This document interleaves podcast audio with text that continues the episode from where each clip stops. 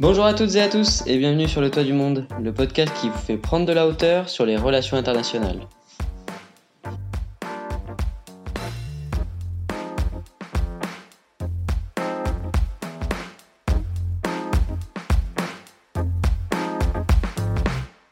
Königsberg, ça vous dit quelque chose?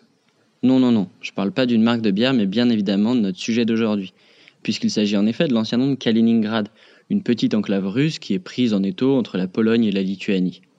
Pour la décrypter, je serai accompagné de Frédéric Janin et de notre invitée, Céline Bayou, chargée de cours à l'INALCO, rédactrice en chef de Regard sur l'Est et accessoirement spécialiste de la région baltique.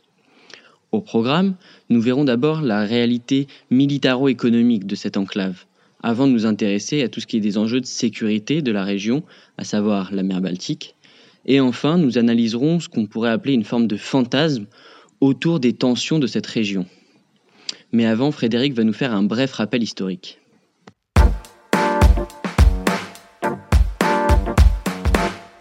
Bonjour à tous et bonjour Lambert.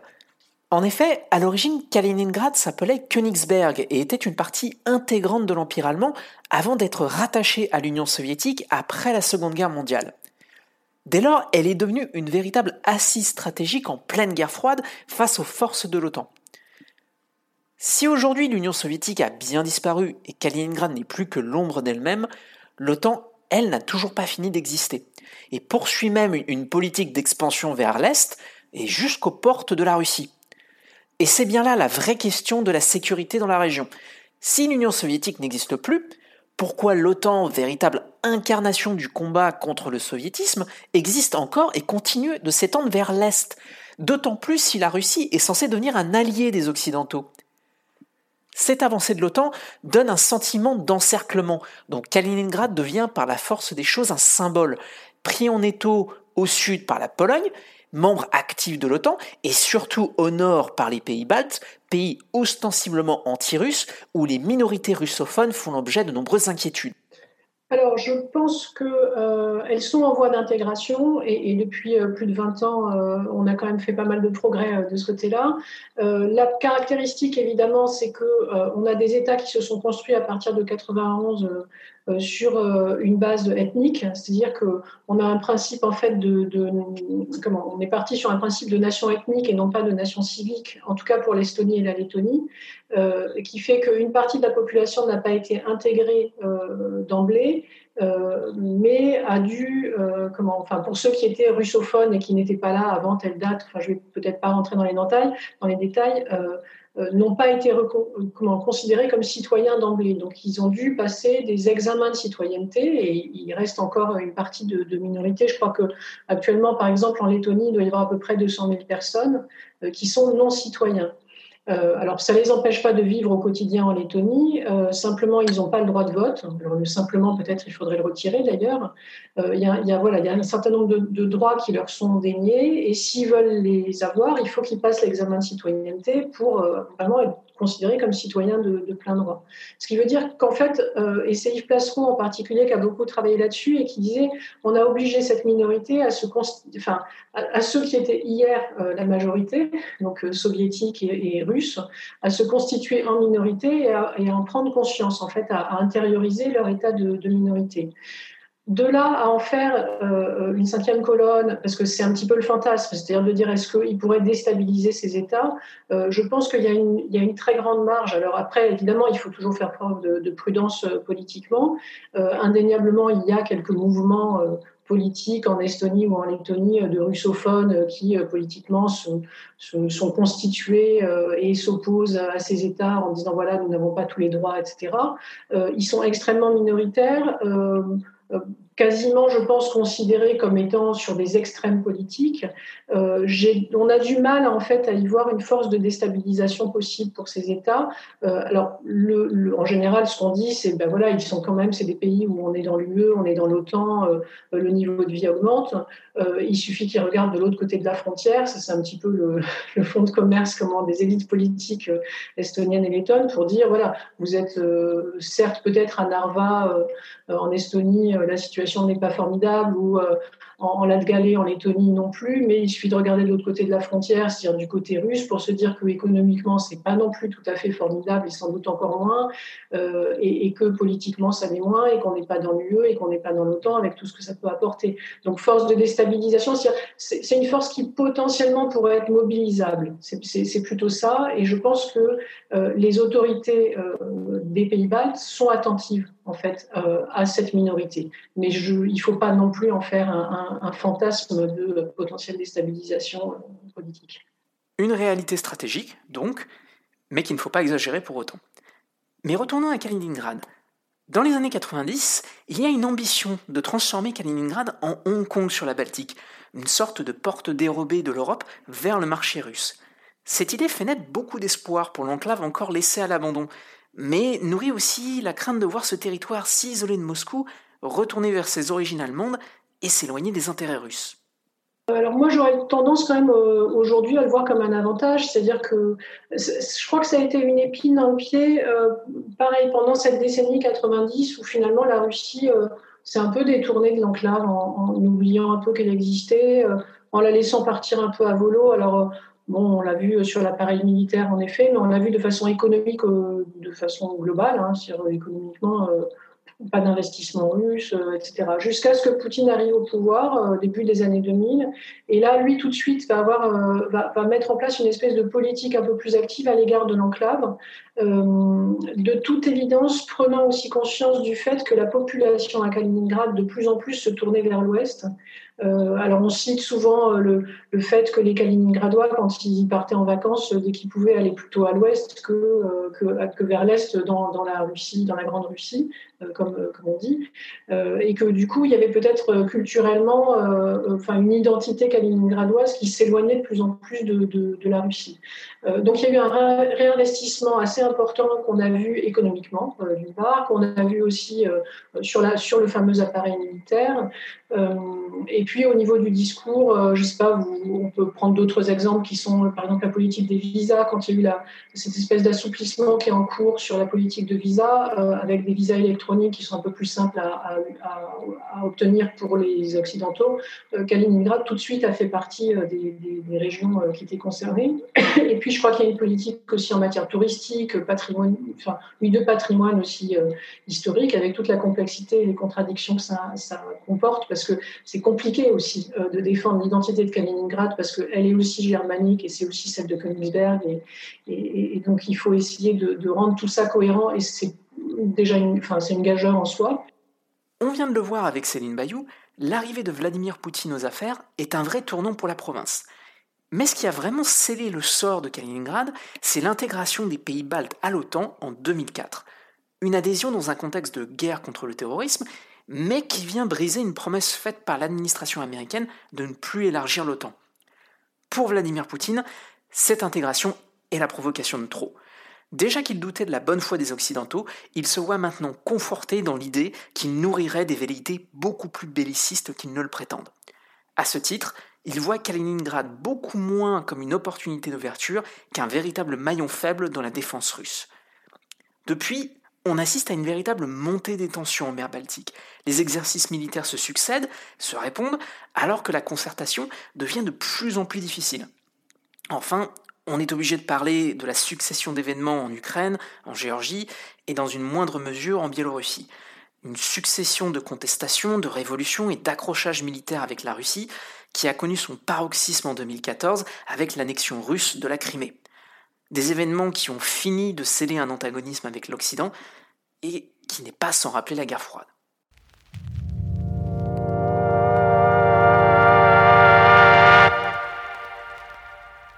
Nous l'avons dit, la caractéristique majeure de l'enclave de Kaliningrad est son isolement, un isolement qui pèse sur son développement interne. Cet état de fait a encouragé Moscou à libéraliser les échanges et les déplacements avec l'Union européenne.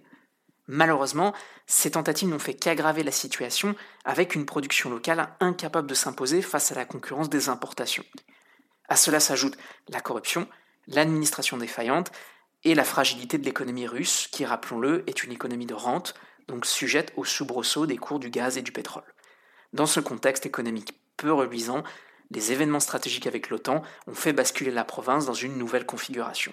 Au cours des, 30 dernières années, euh, j'ai eu le sentiment que Kaliningrad était d'abord une espèce d'île, euh, un peu comme ça, euh, exclu, enfin voilà, ce statut d'esclave par rapport à la Russie. Ensuite, il y a eu une période où on a voulu en faire un pont. C'était une sorte de pont entre l'Europe, enfin, au moment où les relations russo-européennes n'étaient pas mauvaises. Et, on, enfin, Poutine, en tout cas, a beaucoup argumenté pour en faire une espèce d'ailleurs de laboratoire des relations Russie-UE en disant mais voilà ce qu'on va pouvoir euh, peut-être monter euh, Kaliningrad entre la Kaliningrad et l'UE. Si ça marche bien, ensuite on pourra le dupliquer euh, avec le reste de la Russie. Euh, et je crois qu'aujourd'hui, on est plus passé sur l'idée du bastion. Euh, c'est-à-dire, euh, on militarise, c'est le pont avancé. Et en effet, ça, peut bloquer un certain nombre de choses sur à la fois le blocage des pays baltes et puis par rapport à la Baltique. C'est aussi, il y a aussi cet aspect-là qui, est quand même, qui est quand même très mis en, enfin, mis en avant et, et utilisé par, par Moscou actuellement. D'ailleurs, au passage, si vous doutez de cette histoire de réarmement, vous pouvez tout vérifier par vous-même. Tout est visible sur Google Maps. Les tanks, les navires de guerre, tout, tout est visible. Et la question que vous vous posez bien sûr, pourquoi la Russie laisse Google jouer les rapporteurs? Eh bien, certains y voient une forme d'apaisement, de bonne foi de la Russie, qui ne ferait que suivre les traités internationaux qui imposent la transparence. D'autres parlent carrément de provocation. Mais notons quand même que le degré de désuétude apparent nous fait plutôt pencher pour la première option. Néanmoins, sur le qualificatif de désuet, Céline Bayou n'est pas tout à fait d'accord. Euh, alors, d'abord, désuétude de l'appareil militaire à Kaliningrad, je, pondérerais parce qu'il était en désuétude il y a quelques années, je pense qu'il est de moins en moins. Euh, il, y a, eu clairement une modernisation. Alors, je ne dis pas qu'il est, euh, que, c'est ce qu'il y a de façon globale de plus moderne, mais, quand même, je pense qu'on a, on a quitté cette époque où il y a eu, euh, et notamment, enfin, le, je pense que le summum, c'était la, décennie 90, où en effet l'appareil militaire à Kaliningrad était complètement laissé aller. Bon, depuis, il y a une reprise en main. Donc, euh, donc quand même, voilà, l'appareil militaire de Kaliningrad me semble maintenant assez, assez modernisé, assez sérieux. Alors oui, Kaliningrad se réarme. Mais dans la politique russe, tout n'est pas qu'une question de confrontation.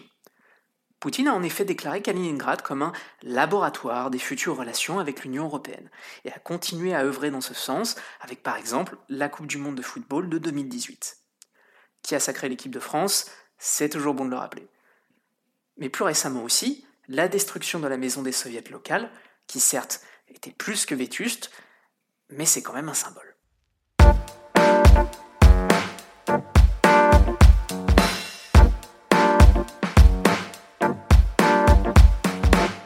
Bien, parlons maintenant de ce qui est de la sécurité en mer Baltique, puisqu'en effet Frédéric parlait de certaines provocations.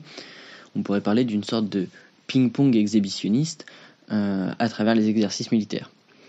Et l'OTAN ne semble pas déprécier ce petit jeu dans la mesure où, en 2018, ils ont tout de même réalisé le Trident Juncture, qui est le plus important exercice militaire réalisé depuis la fin de la guerre froide. Il en effet regroupé 31 pays et plus de 50 000 militaires déployés aux portes de la Russie. Donc on comprend que ça puisse inquiéter. La Russie répond tout de même, il faut être honnête. Il y a eu l'exercice de Vostok, il y a eu un exercice sino-russe, euh, le tout dans la mer Baltique. On perçoit donc une sorte de cercle vicieux de la tension, et la position de Kaliningrad, qui est géostratégique, y est forcément pour quelque chose. Et tout cela alimente ce qui est des discours sécuritaires. De leur côté, les États baltes sont très dépendants de la sécurité otanienne, notamment avec l'EFP, donc la présence avancée renforcée qui a été déployée depuis 2017, on note aussi des collaborations un peu internes avec le réseau BaltNet, qui est une surveillance aérienne appuyée par la France et l'Allemagne. On a aussi le réseau Baltron, qui, est chargé du déminage naval.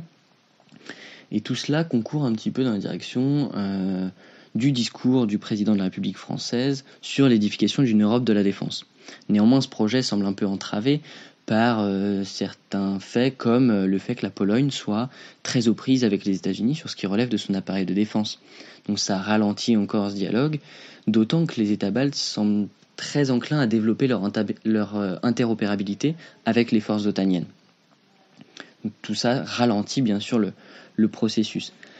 De son côté, Moscou est souvent pointé du doigt. On a l'exemple de la série Occupied de John Esbo, qui envisage l'invasion de la Norvège par la Russie, on a surtout la RAND, donc un énorme think tank américain, qui a publié un wargame, une simulation, d'invasion de l'Estonie par la Russie en simplement quelques jours. Elle a intitulé ce document Troisième Guerre mondiale.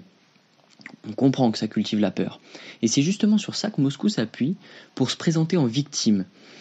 Et c'est ce que notre invité nous explique. Oui, je pense qu'ils le, perçoivent comme des provocations. Euh, oui, une espèce de, euh, tentation qu'aurait en permanence l'Ouest de les considérer comme les méchants et comme la menace.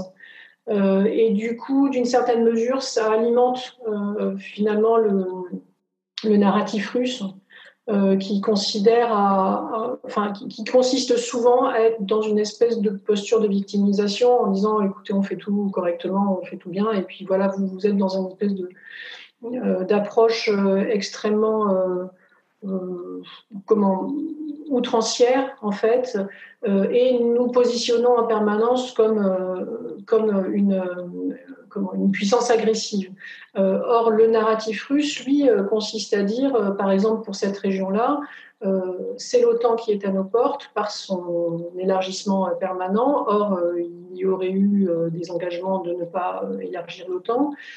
c'est l'OTAN qui déploie des forces. Je reviens, je parlais tout à l'heure de l'EFP, la, présence avancée renforcée de l'OTAN dans les États baltes et, en Pologne, qui est perçue par la Russie comme quelque chose d'agressif et, où la Russie a tendance à dire mais dites-nous, dites-nous pourquoi vous êtes là, puisque nous, nous ne sommes pas une, nous ne sommes pas agressifs, nous n'avons aucune velléité de quoi que ce soit et de bouger aux frontières. Euh, et il y a une espèce d'ailleurs de demande récurrente de la part de la Russie de dire, euh, par exemple, on voit aussi beaucoup d'exercices militaires qui se, qui se déroulent dans la région, et donc euh, les Russes ont, tendance à dire qu'il faudrait éloigner ces, ces, exercices des frontières. Alors, on peut leur rétorquer exactement la même chose, c'est-à-dire qu'il y a aussi des exercices russes près des frontières euh, euh, de ces pays-là, euh, et qu'on voilà, on peut, on peut, on peut enfin, je veux dire, voilà, c'est un peu parole contre parole, mais oui, je pense qu'en fait, ce, genre de, enfin, à la fois la série à laquelle vous faisiez allusion ou, des études comme celle de la Rande, sont, voilà, sont, alimentent ce discours, enfin, ce contre-discours russe, on va dire en un sens, et, et je dirais peut-être même jusqu'à dire que peut-être ça, arrange en un sens, c'est-à-dire que ça rend le narratif russe totalement cohérent sur euh, un Ouest agressif, euh, arc-bouté euh, et fantasmant une menace russe qui serait inexistante.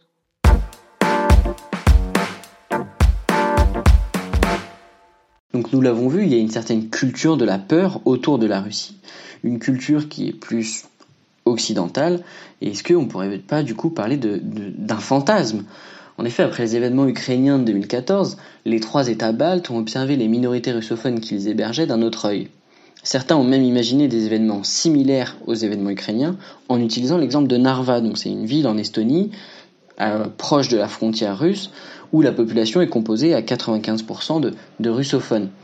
Et c'est l'idée que ces populations pourraient former une sorte de, cheval de Troie ou une cinquième colonne, donc une force qui soit à même de déstabiliser euh, certaines institutions qui alimentent l'imaginaire. Et on applique le même raisonnement aux exercices militaires dont je vous parlais plus tôt. Et avec Kaliningrad, c'est encore plus renforcé parce que l'idée que des têtes nucléaires, je parle ici de missiles russes et qui sont des missiles Iskander, soient entreposés dans, notre enclave, euh, c'est la cerise sur le gâteau. Et quand on demande à Céline Bayou si, si ces missiles pourraient poser un problème aux alliés de l'OTAN euh, par rapport à l'activation de l'article 5, donc la, la défense collective. Voici ce qu'elle répond. Ces missiles Iskander qui sont en effet euh, qui sont présents dans l'enclave. Après la question euh, de leur potentielle activation et, sous l'angle nucléaire euh, pas tout à fait. là encore, on est sur, sans doute sur une partie de fantasme, c'est-à-dire qu'en fait, on n'en sait rien. donc c'est quelque chose qu'on essaye de savoir, mais c'est un petit peu compliqué. Mais il en reste pas moins que oui, en effet, c'est une sorte de verrou potentiel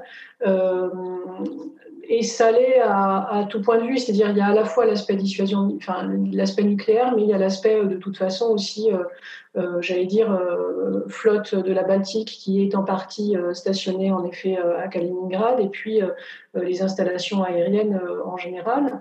Euh, qui fait qu'on considère. Alors, il faut ajouter en fait à ça euh, ce qu'on appelle la trouée de Souvalki, qui est euh, cette bande de terre qui permet, à partir de l'enclave de Kaliningrad, qui pourrait permettre de rejoindre la Biélorussie sachant qu'entre les deux, on a la frontière polono-lituanienne et qu'il y a à peu près une centaine à peine de kilomètres euh, de frontières polono-lituaniennes euh, à, traverser pour arriver de la Biélorussie à Kaliningrad. Donc, à supposer que, c'est un scénario euh, tout à fait fantasmagorique, que des forces, par exemple, sans les citer, russo-biélorusses, décideraient de rejoindre en effet Kaliningrad et donc de bloquer cette frontière-là terrestre, ça veut dire qu'entre le terrestre l'aérien et le maritime, plus on va rajouter le nucléaire, en effet, là, les États baltes sont en fait euh, complètement coupés potentiellement euh, de, euh, de leurs alliés otaniens, ce qui en effet pose un problème. Et c'est bien pour ça qu'on a une démarche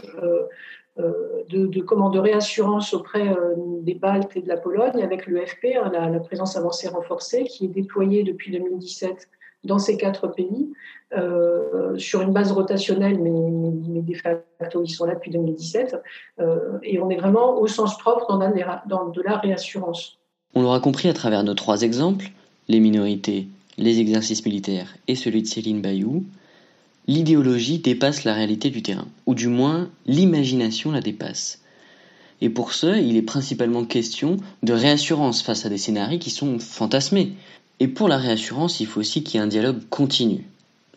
Or, ce n'est pas le cas du corps, le Conseil OTAN-Russie, qui a été instauré en 2002, qui a été interrompu en 2014 avec les événements ukrainiens et qui a repris seulement en 2016, ce n'est pas là pour rassurer, ce qui permet encore une fois de développer tout cet imaginaire et ces fantasmes. Nous l'avons vu, de province oubliée, Kaliningrad s'est vu remettre à l'avant-poste de la confrontation Est-Ouest. Et même si elle fait l'objet de beaucoup de fantasmes, elle redevient un élément stratégique de premier plan. C'était un bref aperçu des enjeux stratégiques de cet espace baltique. Nous espérons que cela vous a intéressé. Merci pour votre attention, en espérant vous revoir bientôt sur le toit du monde.